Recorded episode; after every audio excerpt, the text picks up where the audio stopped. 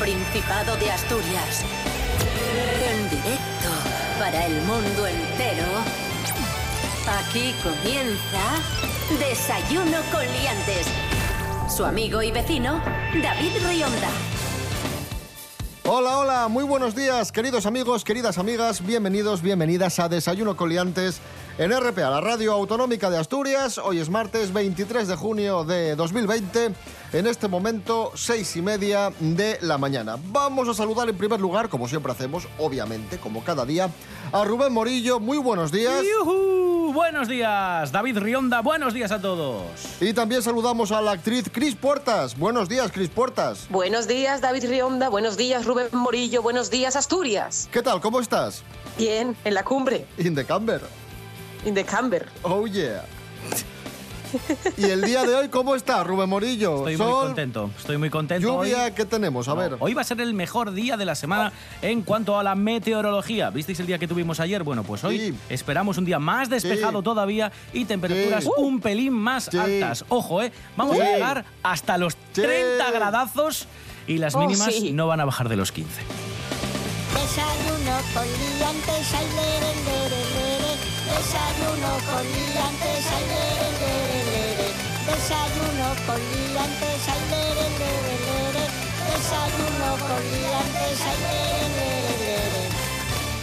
Desayuno con Liantes. Desayuno.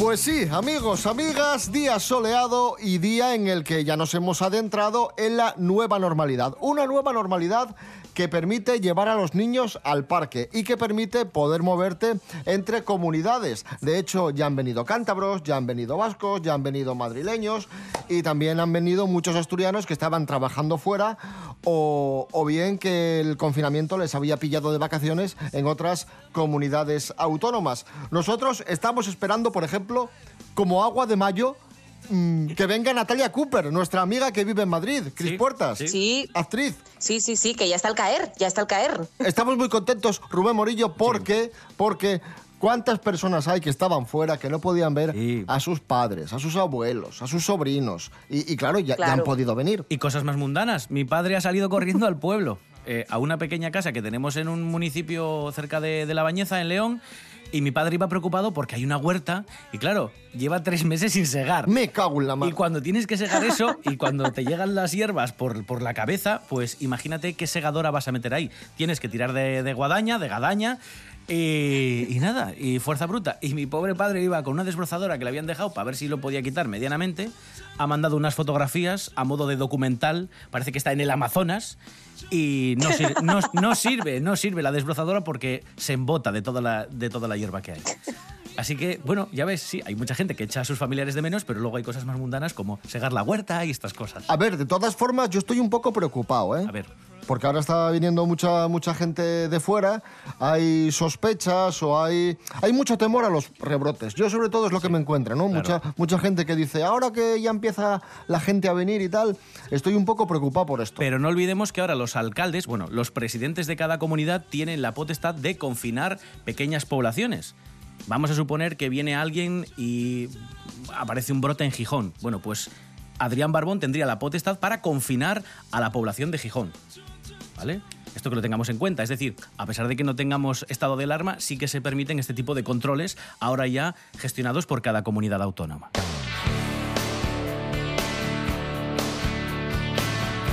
Y nuestro compañero Jorge Aldeitu es uno de esos muchos asturianos que estaba trabajando fuera y que ha regresado al Principado de Asturias. Y esto nos contaba casi casi con lágrimas en los ojos. Ahí está, Jorge Aldeitu.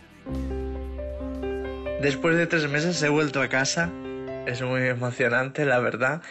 Yo había estado en el Antroshu de Gijón y después me fui a trabajar a La Coruña, que es donde trabajo normalmente. Me pilló allí el confinamiento y ha sido todo, bueno, unos meses de, mucha incertidumbre. Sobre todo que pasasen los días y que mi familia estuviese bien y volver a ver a mis sobrinos, a mi hermano, a mis padres, que estuviésemos todos bien. En Galicia entramos en nueva normalidad hace una semana, una semana antes que Asturias y yo pensaba que ya me iba a poder mover, pero al final no pude. Cada día pesaba más y pesaba más, pero el día llegado, el día que me puse a hacer la maleta, que fueron dos días antes de venir, fue bueno, una explosión de emociones, unos nervios. Además vengo como Papá Noel cargado, porque me perdí el Día de la Madre, el Día del Padre, el cumpleaños de mis sobrinos, el cumpleaños de amigos. Y claro, durante todo este tiempo que, que, he tenido tiempo, pues me he dedicado a comprar regalos y vengo cargado de regalos y de mucho amor que repartir. Un saludo.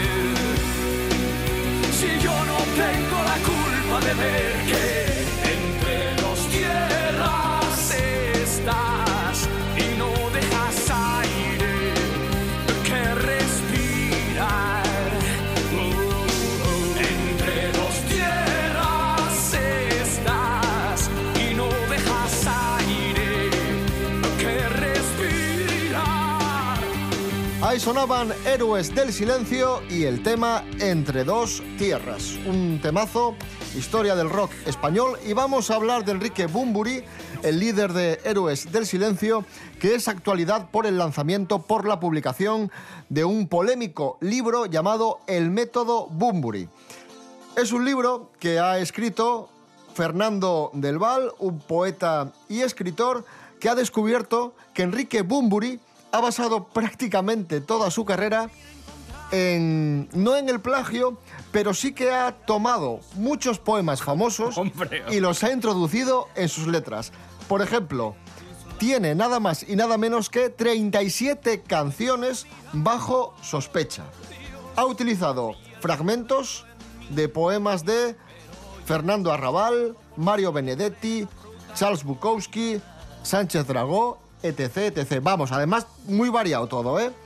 Y, nada, pues ahí está esa investigación de, de este hombre, de Fernando del Val, que dice que, hombre, no pasa nada lo de utilizar un poema si lo citas, si lo dices, oye, he escrito esta canción tomando fragmentos de tal poema, pero es que Enrique Bumburi jamás ha dicho nada.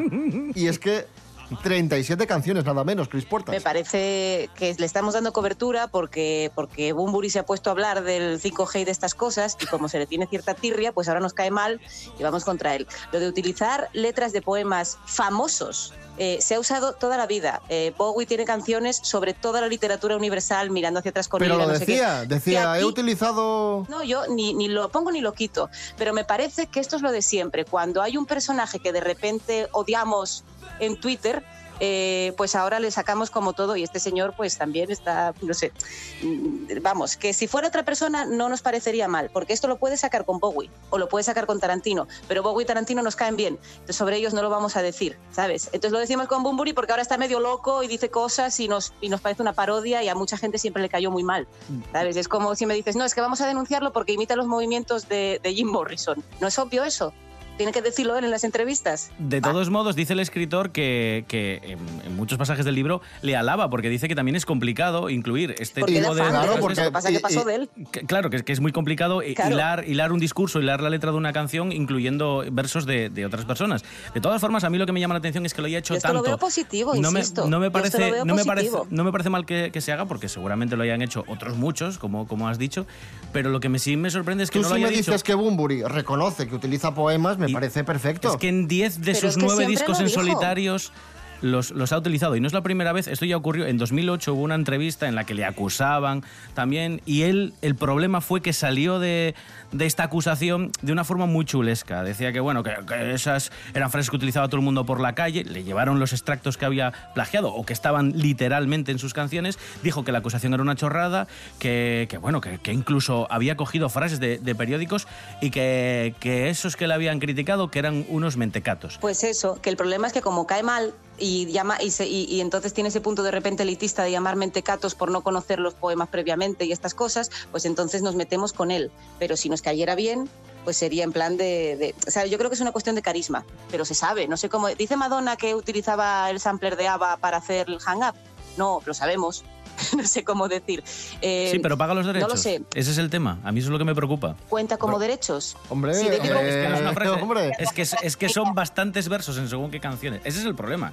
Bueno, ya veremos en qué queda esta historia, porque todavía falta que salga el libro, todavía falta que conteste Bumburi, y bueno, ya veremos qué, qué es lo que pasa. De momento, ahí la polémica está servida y como veis, hay opiniones para todos los gustos. Cosas que no interesan. Cuando era pequeño había una canción que se hizo muy conocida. No recuerdo cómo se llamaba, pero la letra decía un limón y medio limón y así sucesivamente. Un limón y medio limón, dos limones y medio limón, tres limones y medio limón, cuatro limones Y el caso es que pues, yo era un niño y no la había oído en la radio, pero escuché una versión de un grupo infantil, que no sé si era, si no era Bonbon Chip, como si lo fuera. ¿no? Y entonces yo solo conocía la versión de Bonbon Chip. Hasta que un día me encontré pues, con el típico programa de videoclips que echaban antes en la tele y, y me encuentro ese tío y yo pensaba que ese tío había plagiado a Bonbon Chip. Porque yo de pequeño era bastante imbécil. Cosas que no interesan.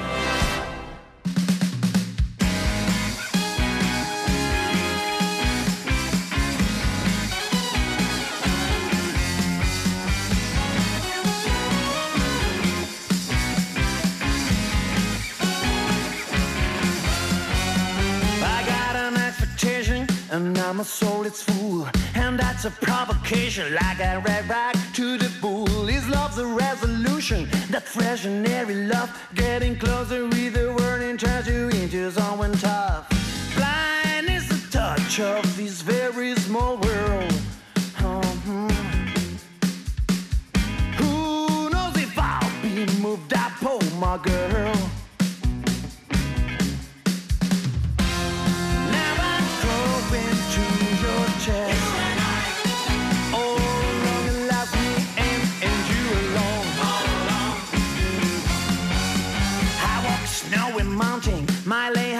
footprints. They told me try to conquer, but they gave me not a hint. And summer so surprising, I'm like a dog in heat. A smelling scent of jasmine brought by a little wind.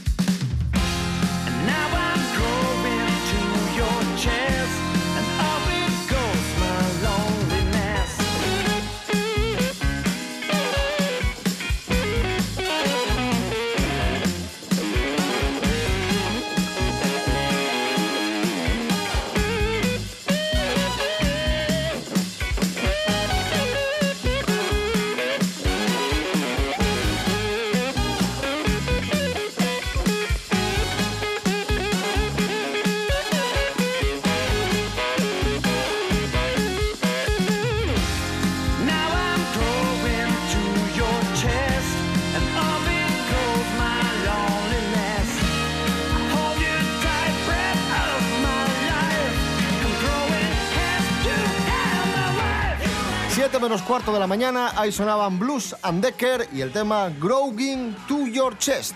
Hoy es eh, martes 23 de junio de 2020. Cuando alguien tiene todo, siempre pide más.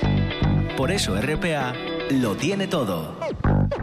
Y a partir de ahora, mucho más. Más información. Se lo contaremos en un momento, pero antes queremos destacar otra noticia relevante. Más análisis. Sino por lo que significan para todas las otras industrias y por lo que significa de Asturias. Más deporte. Más humor. Espera un segundo Quiero que estoy. Las, las noticias. Estoy leyendo un poco a ver qué ha ocurrido con. Porque son muy noticias y mucho noticias. RPA. RPA. Te damos todo y más. De- de- de- desayuno con liantes. Continuamos en Desayuno con Liantes en RPA, la radio autonómica de Asturias. He aprovechado esta efeméride por debilidad personal y he dicho, tenemos que hablar de esto porque de verdad eh, eh, es maravilloso. Es una de mis series favoritas. Hoy se cumplen nueve años del fallecimiento de Peter Falk, el actor protagonista de la serie Colombo. Y ya que Colombo mm, nos encanta, pues hemos dicho, vamos a contar curiosidades sobre uno de los detectives más famosos de la historia de la televisión. Ahí está, Colombo. Yo mismo le invité a participar en el caso. Es una suerte que contemos con su ayuda. Menos mal, porque estaba preocupado. Verá, le explicaré mis razones. Quien quiera que amañase esa escenita de la escalera conoce la casa muy bien y sabía las costumbres de Sir Roger.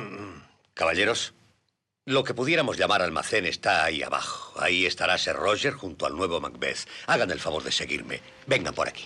Rubén Morillo, Colombo, ese que iba, ese detective desgarbado, con la gabardina, con la voz ronca que fumaba puros. Sí, y una serie que además fue concebida para rellenar un hueco que tenía la NBC en el que emitían películas de intriga y misterio. Y empezaron a hacer esta serie de capítulos que, bueno, tenían como, como idea que fuesen pequeñas películas y así nació Colombo. Ya sabéis que, bueno, eh, el teniente tenía su faceta característica eh, bastante explotada en todos sus, sus capítulos, que además, bueno, llegó a- llevó a dar eh, lugar a muchas parodias, que interrogaba a los principales sospechosos, eh, volvía al poco tiempo a repreguntarles ya cuando tenía la, la idea clara de quién era y al final... Bueno, pues si te hacía muchas preguntas, tú creías que era el culpable y terminaba con la mítica frase de solo una cosa más. Y entonces tú, a la vez que Colombo, descubrías quién era el, el- el malo de, de ese capítulo. Bueno, el mérito de que la serie fuese tan grande como lo ha sido es evidentemente Peter Falk, interpretación que le valió eh, bueno, muchísimos premios, tres premios Emmy, Globos de Oro, etcétera, etcétera, etcétera. Y tengo curiosidades que me han llamado muchísima la, Sí, muchísimo la porque Peter, atención. P- Peter Falk es prácticamente Colombo, quiero decir, todo el Exacto. personaje sí, sí, Sí, sí, sí, sí, sí. Me hace mucha gracia porque eh, la gabardina y el vestuario propio que llevaba Colombo era de Peter Falk. O sea, no había un departamento de vestuario que le dijera que se tiene que poner, sino que era, que era, que era suyo. Y luego eh, me hace mucha gracia que, ¿os acordáis del coche que conducía aquel Peugeot viejo que estaba todo estartalado? Sí, sí, sí, sí. Bueno, pues eh, ese coche, en principio, terminaba con la serie original y al final no íbamos a saber nada más de ese coche. Pero cuando volvió la serie en el 89, ya sabéis que tuvo varias etapas, la Universal recibió un montón de cartas diciendo que por favor que siguiera con el mismo coche y que era parte de la, de la serie y, y tuvieron que buscar por todo Estados Unidos ese coche, ese modelo de coche, porque ya evidentemente no estaba, ya era viejo en la primera temporada, pues lo encontraron y fue el que apareció en las respectivas, eh, las respectivas etapas, ¿no? ¿A ti te gustaba Colombo, Chris? Muchísimo, muchísimo. A Y de me- hecho, me- me chifla. durante el confinamiento me dio por repasar unos cuantos capítulos, porque sí que es verdad que, claro, tienen tantísimos actores. Sí que es cierto que durante, durante esa época, los actores que iban cumpliendo años, especialmente las actrices, eh, dejaban de tener trabajo en, en el cine. Y entonces se reconvertían a este tipo de productos. Y entonces podéis ver, claro, yo cuando veía Colombo de pequeña no era consciente o no me daba tanta cuenta. Pero claro, visto hoy en día, eh, tienes capítulos en los que aparece Janet Leigh, tienes capítulos, o sea, el reparto es espectacular de, de toda la gente que hay. Actores muy potentes, eh, muy famosos, muy importantes y, y bueno, y luego eh, no actores, pero personalidades que se prestan a hacer de asesinos como Johnny Cash, que es uno de mis capítulos favoritos por su surrealismo. Y hay- el y hay capítulo amigos, buscadlo, porque es maravilloso. Y hay un capítulo dirigido por el mismísimo Steven Spielberg, un capítulo del año 71, sí. Pedazo de bueno. serie, Colombo. Sí, señor.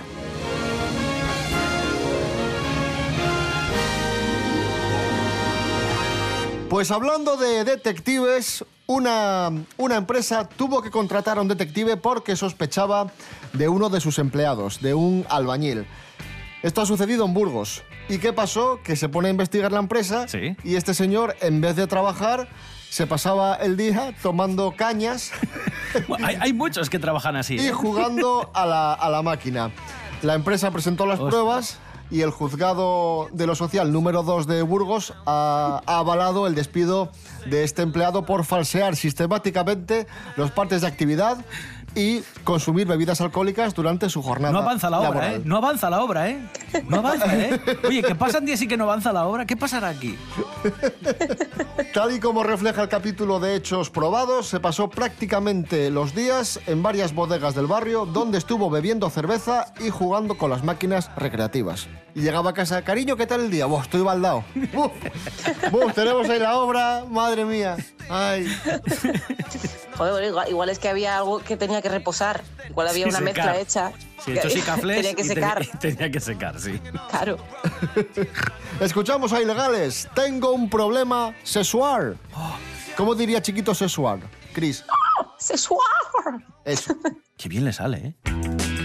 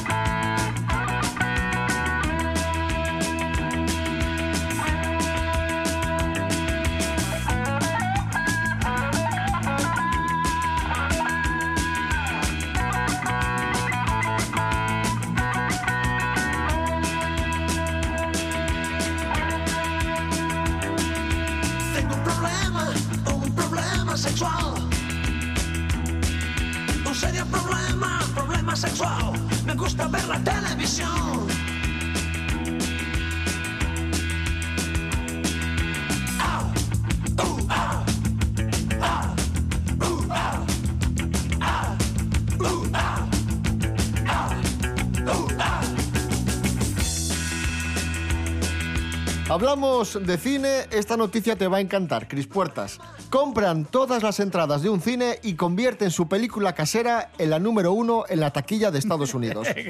Me encanta, Muy bien. maravilloso. Esto sucedió durante la pandemia. Inversión. Claro. Un grupo de amigos tuvo, tuvo esta idea y claro, compraron todas las entradas de un cine y la convirtieron en la más, en la más eh, taquillera. Pues ya está. Dicen las malas lenguas que esto se ha hecho mucho con, con los libros más vendidos en España, que lo sepáis. ¿Ah, sí?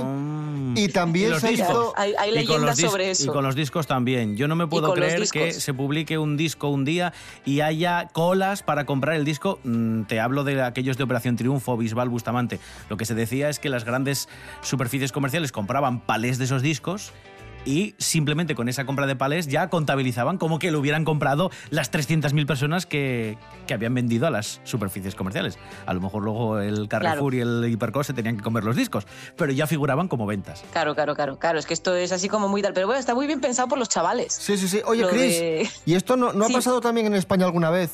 Que para conseguir la subvención eh, algún, algún espabilado compró las entradas de, de su película? A lo mejor estaba la sala vacía, pero se vendían todas las entradas. Pues esto yo ya no lo tengo tan controlado, porque no sé muy bien cómo funcionan las subvenciones en el audiovisual. Sé que son menos de los que la gente piensa, pero, pero no sé mucho más. Ahí, eh, pero vamos, yo supongo que, que no lo sé, que, que, yo- que no lo sé, no lo sé. A José Frade le acusaron No una vez, una película que había Sí, hecho, ¿no? sí, por un puñado de besos, una película que había hecho con Ana de Armas y parece Pues ser que parece ser que la gente no iba al cine, pero que se vendían, vendían todas las entradas. Mira qué suerte. Está Ya bien te digo. eso, ¿eh? Está- Hombre, a ver, es, muy, bien. es muy probable que estas cosas estén pasando, porque al final, si están pasando en la, en la industria discográfica y en la literaria, eh, yo creo que sí, ¿sabes? Pero bueno, mm, claro, claro. Habrá, habrá de Qué todo. raro. Ah, vamos a hablar de una cosa muy interesante, Cris Puertas, porque muchas veces la gente dice, esta película es la más taquillera de la historia, o es la quinta más taquillera, o es la segunda. Dices tú, imposible, porque la más taquillera es esta. Y claro, es que muchas veces no se tiene en cuenta la inflación. No es lo mismo el, Claro. di- el dinero que puede recaudar una película hoy día a una película de hace 40 años. Por eso Rubén Por eso hay Morillo... que medirlo en número de espectadores. Eso es Claro. lo importante. Ahí está. Eso es lo que cuenta. Y Rubén Morillo tiene cifras y datos Sí. concretos. Sí, eh, me voy a centrar en los, de, en los del dinero, aunque lo más justo sería, como dice Chris Puertas, también tener en cuenta cuántos eh, espectadores ha, ha tenido una película. Pero en cuanto al dinero, a las que más han recaudado, eh, en el número 3 está Titanic, ¿vale? que recaudó 2,1 billones, que es una barbaridad. Avatar recaudó 2,7 billones, que es el puesto número 2. Y en el puesto número 1 está Vengadores Endgame del año pasado, que recaudó 2,7 billones. ¿vale? Estas serían las que más dinero recaudaron en, en total, o sea, en contable, o sea, en billetitos. Pero claro, lo que decía. David al principio, si nos fijamos en la inflación, eh, cada película, bueno, pues tuvo, tuvo su, su taquilla y si la referenciamos a, a esos datos que nos permiten compararlas por igual, en el 3 sigue estando Titanic, en el 2 sigue estando Avatar, pero en el 1 no está esta de Vengadores Endgame, no, no, no. Nos vamos hasta 1939 porque en el puesto número 1 estaría Lo que el viento se lo llevó. que el viento se llevó. ¡Pum! ¿Cómo te quedas? Y evidentemente, en las 25 más taquilleras con más dinerito no aparece lo que el viento se llevó hasta que no se tiene en cuenta la inflación. Lo que pasa es que los estudios son muy listos y cuando una película no les va como, como ellos creen, pues utilizan las cifras a su manera. Dicen, esta película es, eh, por ejemplo, de Star Wars, es la segunda más taquillera. Dices tú, no, no, no, si tienes en cuenta la inflación, ni de coña. Nada, nada, nada, nada. De hecho, eh, en la lista de las películas de las 10 eh, más taquilleras, teniendo en cuenta la inflación, hay películas que evidentemente aparecen que en la lista de las 25 más taquilleras de los últimos años no aparecen ni, por asomo. Aparece ET el extraterrestre, aparece Doctor Cibago, Los Diez Mandamientos, algunas de Star Wars, sobre todo las primeras, eh, que evidentemente en las 25 de los últimos años no aparecen como las que más dinero recaudaron, pero si tenemos en cuenta la inflación, sí, claro. Ahí está. Hoy se cumplen 28 años del lanzamiento de The One, el, el disco de Elton John, el disco número 23 en la carrera de Elton John. Nos vamos a ir escuchando a Elton y el tema The One. Y recordad que volvemos mañana a las seis y media de la mañana. Redes sociales, Instagram, Facebook, desayunocoliantes.com y rtpa.es, Radio a la Carta, Rubén Morillo. David Rionda. Hasta mañana. Hasta mañana. Cris Puertas, gracias. A vosotros. Fire flying from your head. In the instant that you love someone, in the second that the hammer hits, reality runs up your spine,